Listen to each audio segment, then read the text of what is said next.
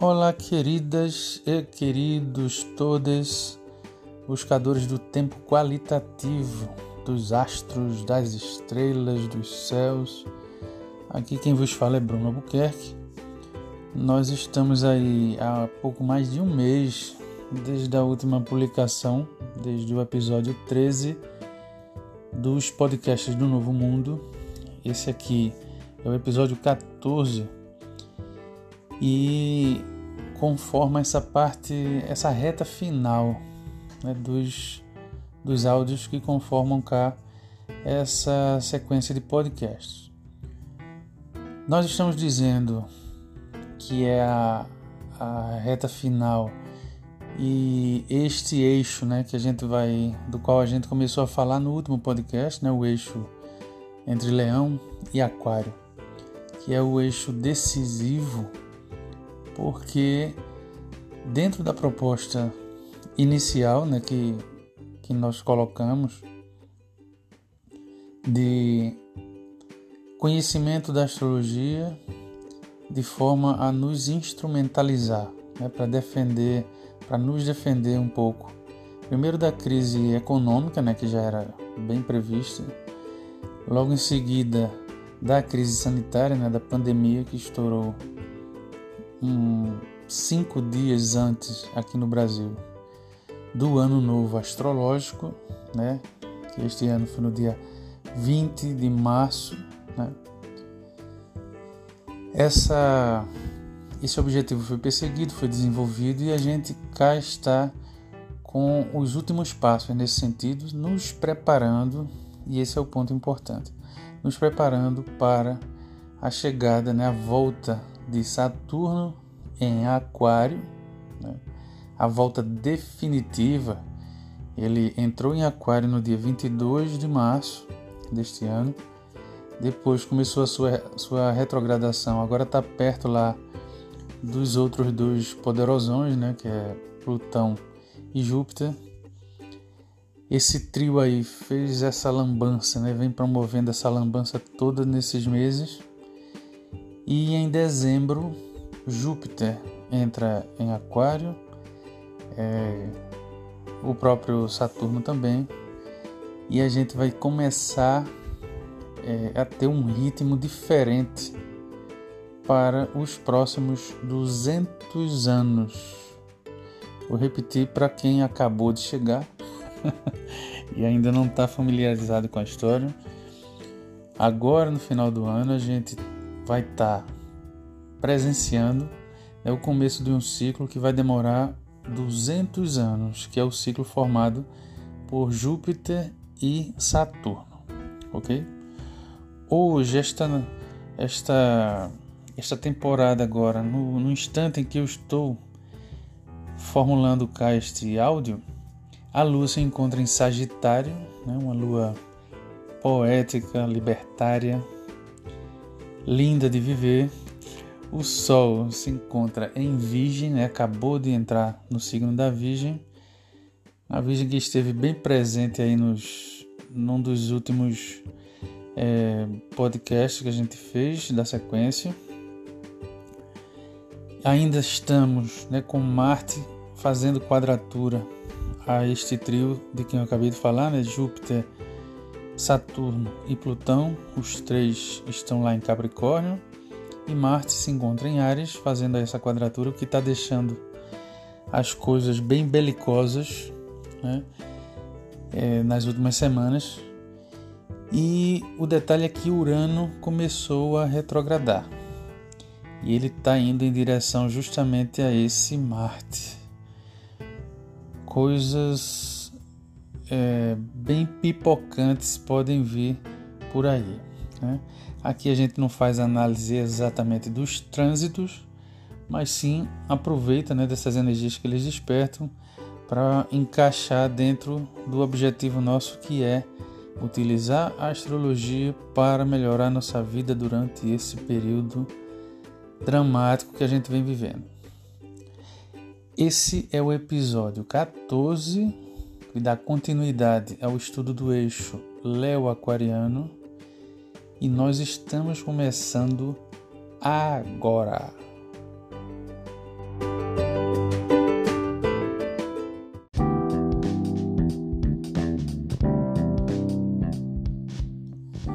E por que é que esse eixo entre Leão e Aquário é um eixo decisivo? Essa é a palavra que a gente resolveu utilizar.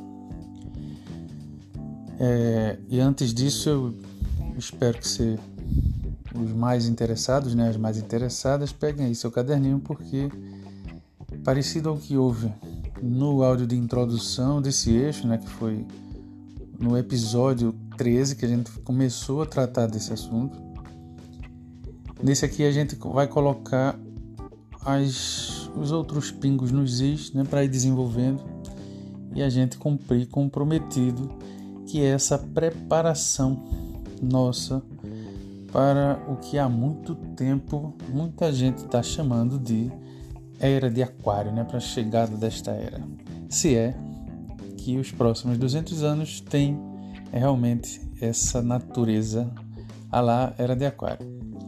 Mas vamos por partes. É, esse, esse eixo é decisivo porque no lado no lado leonino ou pelo convite de Leão, como ficou dito no último episódio, a gente é convidado a dar o melhor de nós, a experimentar, a vivenciar, a ser tudo aquilo que a gente consegue, tudo que a gente pode ser de melhor. E eu dizia lá no áudio, né? Se a gente cumpre com esse convite, aquelas pessoas que conseguem cumprir com esse convite já estão com meio caminho ou mais do que esse meio caminho andado, né? É, já seria muito se a gente identificando os nossos as nossas prerrogativas, aquilo que nos constitui, é, nossas potencialidades, né? nossos limites, a gente pudesse viver de acordo com essas percepções mas a gente sabe que a gente está longe, né? É, por um sem fim de assuntos aí que nos atrapalham nesse sentido, coisas que a gente é, cultiva, inclusive, né? Isso foi falado aqui também nos podcasts anteriores. A gente vai sendo atrapalhado nesse processo é, e termina embolando o nosso próprio meio campo. No lado de lá, é 180 graus em oposição a Leão, está o signo de Aquário, que tem por convite justamente essa essa enquanto Leão centraliza o foco em nós, é, ele pede para que nós sejamos essa, para que nós externalizemos toda a força que nós temos. Lá em Aquário, esse convite se transforma em é, em chamado para a coletividade. A gente deixa de ser esse indivíduo especialíssimo e passa a ser parte de uma engrenagem coletiva. Como Saturno está para entrar justamente no signo de Aquário, junto com o Júpiter, né, inaugurando esses próximos 200 anos com essa tonalidade nos signos de ar, né, em, particular, em particular o, o próprio Aquário, e como a astrologia tem por objetivo fazer com que a gente se harmonize com essas forças, é decisivo, eu acho que vocês vão concordar comigo, que a gente consiga se manejar, consiga se mover nos trilhos desse eixo ou isso tudo que a gente está fazendo não vai passar de um exercício pueril. Né? Lá no começo dessa crise toda, a gente já lembrava isso. Gente, esse ano vai ser um ano de muito bons, de muita um ano muito propício para esse tipo de exercício, porque não vai ser isso eu estava falando lá em fevereiro, março não vai ser um ano fácil. As pessoas riam a beça porque diziam assim: pior do que 2019 não vai ficar. E tá aí a bagaceira, né? Então, quando a gente falava lá em fevereiro, janeiro, que esse ano seria bom para exercitar aquilo que estava chegando, que estaria chegando é, para 2021, né? Que aí sim a gente vai ter uma, uma, uma outra estrutura tocando esse barco. Quando a gente fala de, de Saturno, a gente fala de estruturação. Né? Quando a gente fala de Aquário, a gente fala desse convite para a coletividade, para as questões políticas para o social.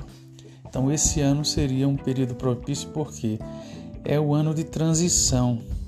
A gente ainda está com uma pegada, está com uma sensação né, de querer voltar ao que havia antes disso, como fosse isso possível, e ao mesmo tempo está vendo as coisas é, é, ruindo, né, outras nascendo a partir disso e desse movimento é que é, é nesse movimento é que a gente precisa é, serpentear para no fim desse processo né, a gente poder estar tá inteiro, poder estar bem e poder se mover de acordo ao novo ritmo imposto por Saturnão. Essa é a ideia essa foi a ideia que inaugurou esse processo todo. E oxalá a gente consiga fazer esse cruzar aí essas águas.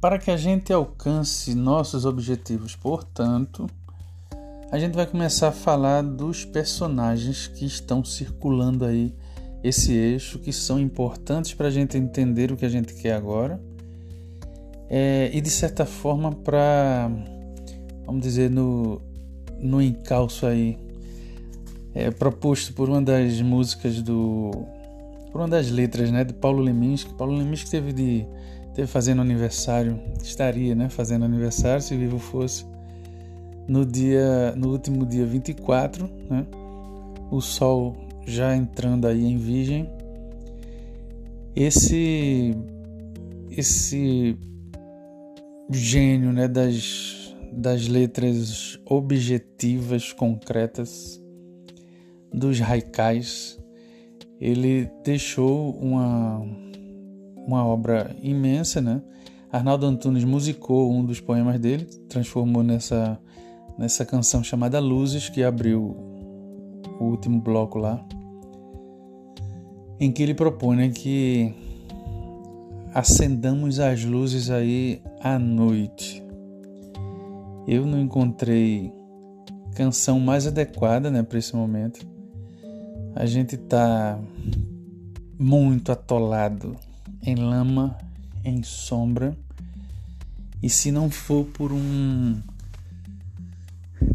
por uma grande motivação por uma energia grande é, no sentido da gente sair desse atoleiro, a gente vai sucumbir mesmo frente a essas loucuras que a gente está vendo. Né? Eu vou me, me abster aqui de estar tá, de tá enumerando o número das tragédias, né? porque já estão sobrando. De ontem para hoje houve o escândalo dessa dessa flor de lis, né, da, da frente evangélica, todo o muro moralista dessa gente porca caindo por terra.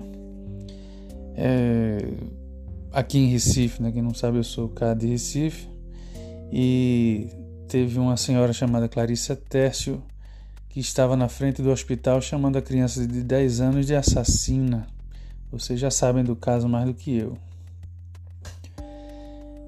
E para a gente sair desse tipo de buraco em que essa gente, que essa gente, né, protagoniza, tendo nós todos, né, é, gregos ou baianos, é, autonominados direitistas, esquerdistas, o que quer que seja, está todo mundo nesse barco furado.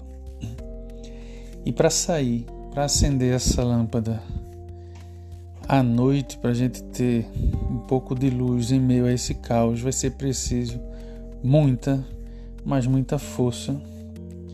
Isso sob certa perspectiva, né? Claro, porque quando a gente. Nós somos. É, nossa perspectiva faz parte de um conjunto histórico, de um tempo, e quando a gente olha para o tamanho do problema, nem sempre a gente vê, percebe soluções possíveis para fora desse problema. Né? Quando a gente diz que a gente precisa de uma, uma energia muito forte para combater isso, é porque a gente olha para essas instituições religiosas, por exemplo, e sabe a força que elas têm.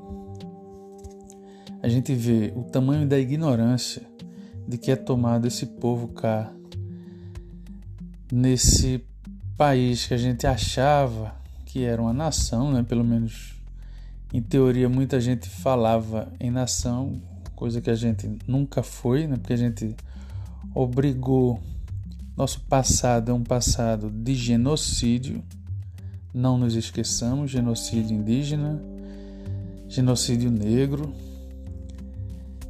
E a gente precisa nós precisamos nos confrontar de alguma forma com isso para poder avançar em algum projeto, se é que isso vai acontecer um dia, em algum projeto de nação. Né? Eu gosto muito da perspectiva de quem fala que isso nem é necessário, a gente precisa é andar juntos de alguma forma, conseguir olhar de cara, de frente um para o outro e de forma mais horizontalizada. Esse é o plano, o convite de Aquário para todo mundo, e é nesse sentido que a gente é, quer trabalhar, né? Pelo menos eu não sei, eu não gosto muito da palavra esperança pelo fator esperador que tem nele. Tem uma galera que quer salvar essa palavra dizendo ela significa esperançar ou é, enfim, aguardar que forças fora de nós né, estejam aí atuando e tal. De certa forma é bom a gente pensar isso para não sucumbir, mas eu gosto de meter a mão na massa e acho que está faltando muito para a gente. Tem muita coisa aí para a gente mexer, para a gente querer mudar e é nesse sentido que a gente vai.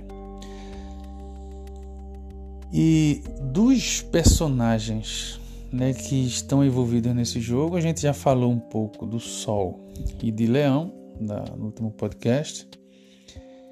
Saturno e Aquário já são figuras bem carimbadas aqui nos, nos nossos áudios.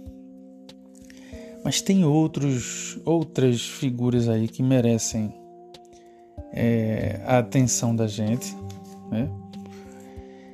porque estão no centro desse furacão, que são Urano, por ser também um co-regente de Aquário, e ele hoje se encontra em Touro, né, no signo de Touro.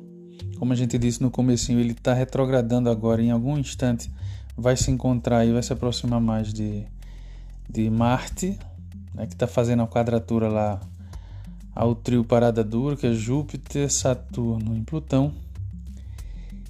E tem também o próprio Saturno, que é o regente também de Aquário, mas que se encontra em, em Capricórnio. A gente vai falar de algumas nuances que ainda não apareceram por aqui. Então, por hoje a gente vai falar um pouco mais detalhadamente do próprio Urano, trazendo aí o que é que ele pode que é que ele pode ajudar a gente, né? E nos próximos áudios a gente vai tratando essa interação entre esses personagens.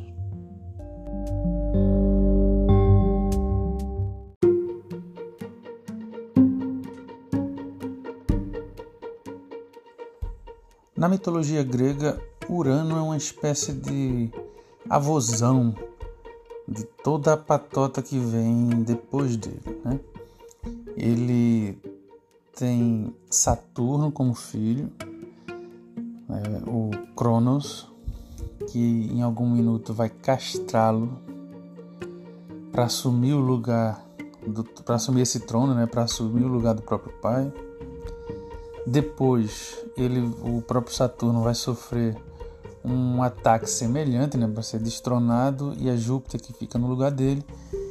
E Júpiter é o organizador da, dos olimpianos, né, disso que a gente conhece. Então, Urano termina sendo como um avôzão. E ele é, é, é dele né, que nascem, é do, dele com Geia, né, da irmã dele, do encontro dos dois, que nascem titãs, nascem é, deuses. Ele é o, o, grande criador no sentido de, de dar aí a vida para essa prole grande, né? E na, em, em termos práticos para a astrologia, onde Urano está, existem sintomas de muita inventividade, né? evidências de muita inventividade, é, de ações muito caprichosas, né? porque onde ele está é, se permite que, que se vejam aí alguns sentidos que não são vistos facilmente. Né? Aliás, aqui vai uma, um alerta interessante. Né? Quando as pessoas é, falam de aquarianas ou aquarianos, muitas vezes falam que os aquarianos e aquarianas são é, diferentões, né? querem ser os excêntricos do zodíaco e tal. E isso é, não é uma verdade completa, é, porque essa, esse ar excêntrico, né? a partir do próprio símbolo é, de Urano parece um, uma uma antenazinha parabólica, né? Próprio símbolo de Urano lembra essa excentricidade. O planeta Urano em si, né, ele tem, ele, ele, ele cumpre com sua órbita de uma forma meio como no andar de um caranguejo, né?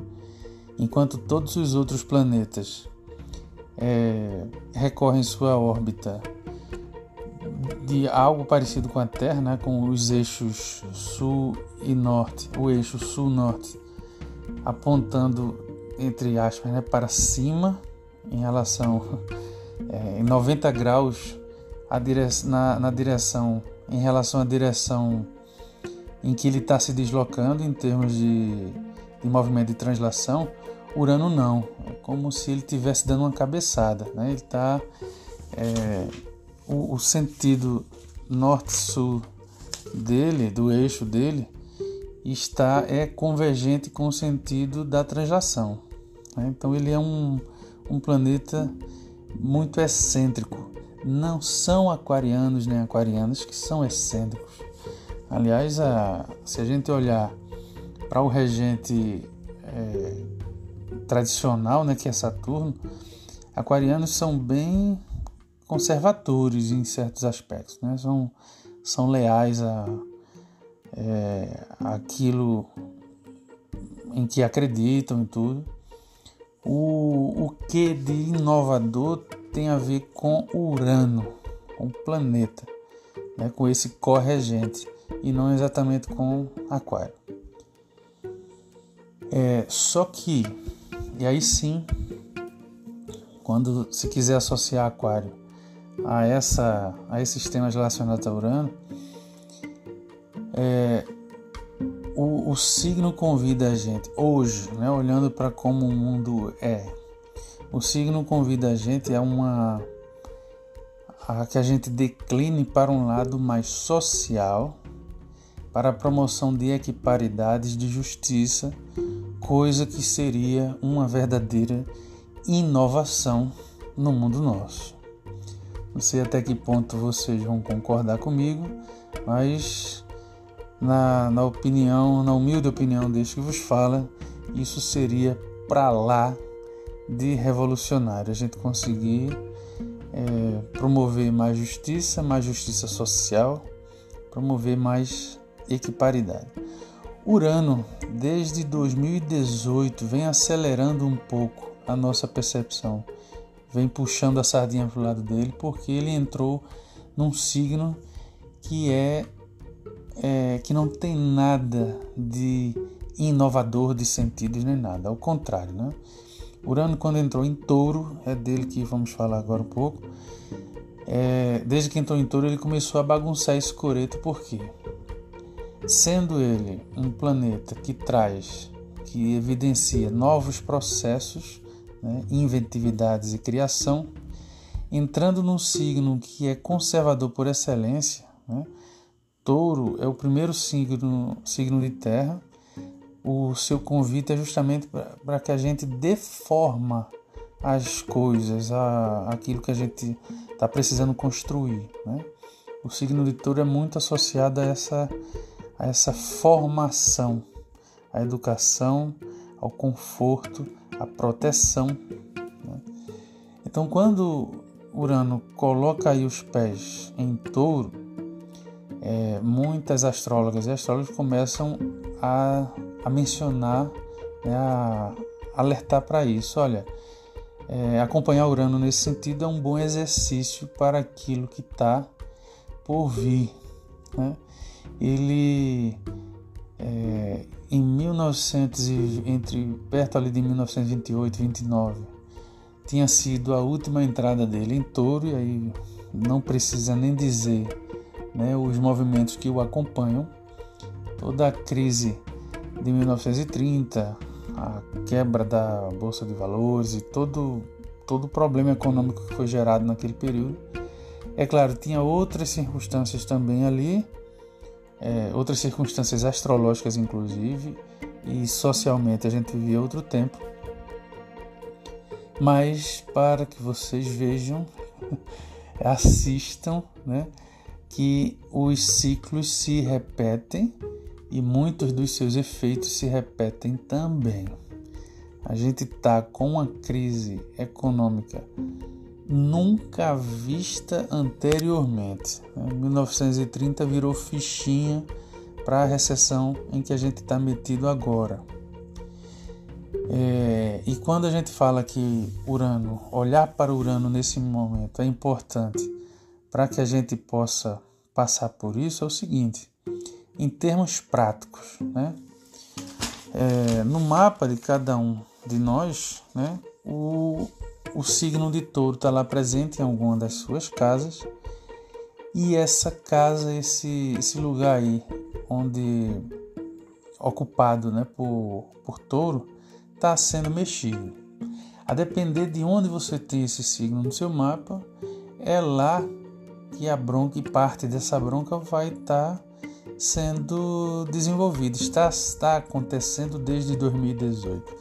Eu tenho feito alguns mapas de revolução solar, de alguns trabalhos que a gente faz em astrologia, e é, é batata, né? Como as pessoas se surpreendem com o, a, a sincronicidade de, de Urano, por exemplo, entrando em touro e as coisas começando a acontecer nesse sentido quebras de muitas estruturas, né? estruturas necessárias para a nossa proteção, para o nosso conforto, como são é, os temas relacionados a touro. Né? E aí, quando a gente diz que é importante como exercício, é o seguinte: gente, a gente está sendo convidado a modificar as nossas perspectivas, a modificar as nossas estruturas e a se erguer como gente de uma forma diferente. Essa é a ideia. A gente não vai escapar disso. A gente não tem como renegar mais isso. Eu não vou me, me, alongar com esse ponto, ou seja, trazendo elementos que a gente já colocou nos podcasts anteriores. Né? É, quem até agora não ainda não está seguindo a gente, dá uma olhada lá no Instagram, é o arroba seu Jerônimo, né? S-E-U Jerônimo com J, arroba seu Jerônimo, tá lá no Twitter também. É, esse, esse podcast está indo pelo Anchor, né? É um aplicativo que é o, a melhor experiência vocês conseguem por ele. Tá também no Spotify. É, e tá lá a, a lista de podcasts que a gente fez no transcorrer desse ano. Mas a ideia é que a gente encare isso de uma vez por todas, porque quem tiver afinado com essa nova perspectiva é quem vai estar tá dando desenvolvimento, bom desenvolvimento aos seus projetos. Essa é a ideia. E aqui vai o ponto central que vai ser desenvolvido, né, nos próximos nos próximos episódios. E a pergunta é a seguinte: o que é que a gente pode fazer para mergulhar nisso de uma vez por todas? O que é que você, moça, rapaz, mulher, homem, está fazendo para abraçar a sua aquarianidade? Ou o que é que você não está fazendo e precisa fazer? O que é que você está fazendo e precisa deixar de fazer?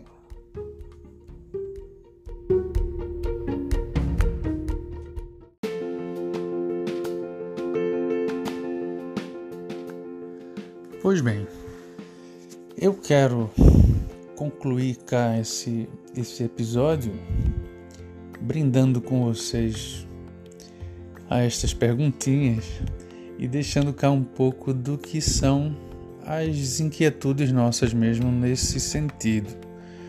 Ou seja, falando um pouco de como eu estou tentando responder essas perguntas. Né? Quem vem acompanhando os últimos episódios sabe né, de que a gente está trazendo é, para essa discussão que quase sempre é tratada é, por alguns profissionais de forma rasa, né? Quer responder, gente que quer responder a tam, ao tamanho da complexidade nossa, né? Com a linearidade de um astro, de um signo, e não é isso que a gente quer. Ao contrário, né?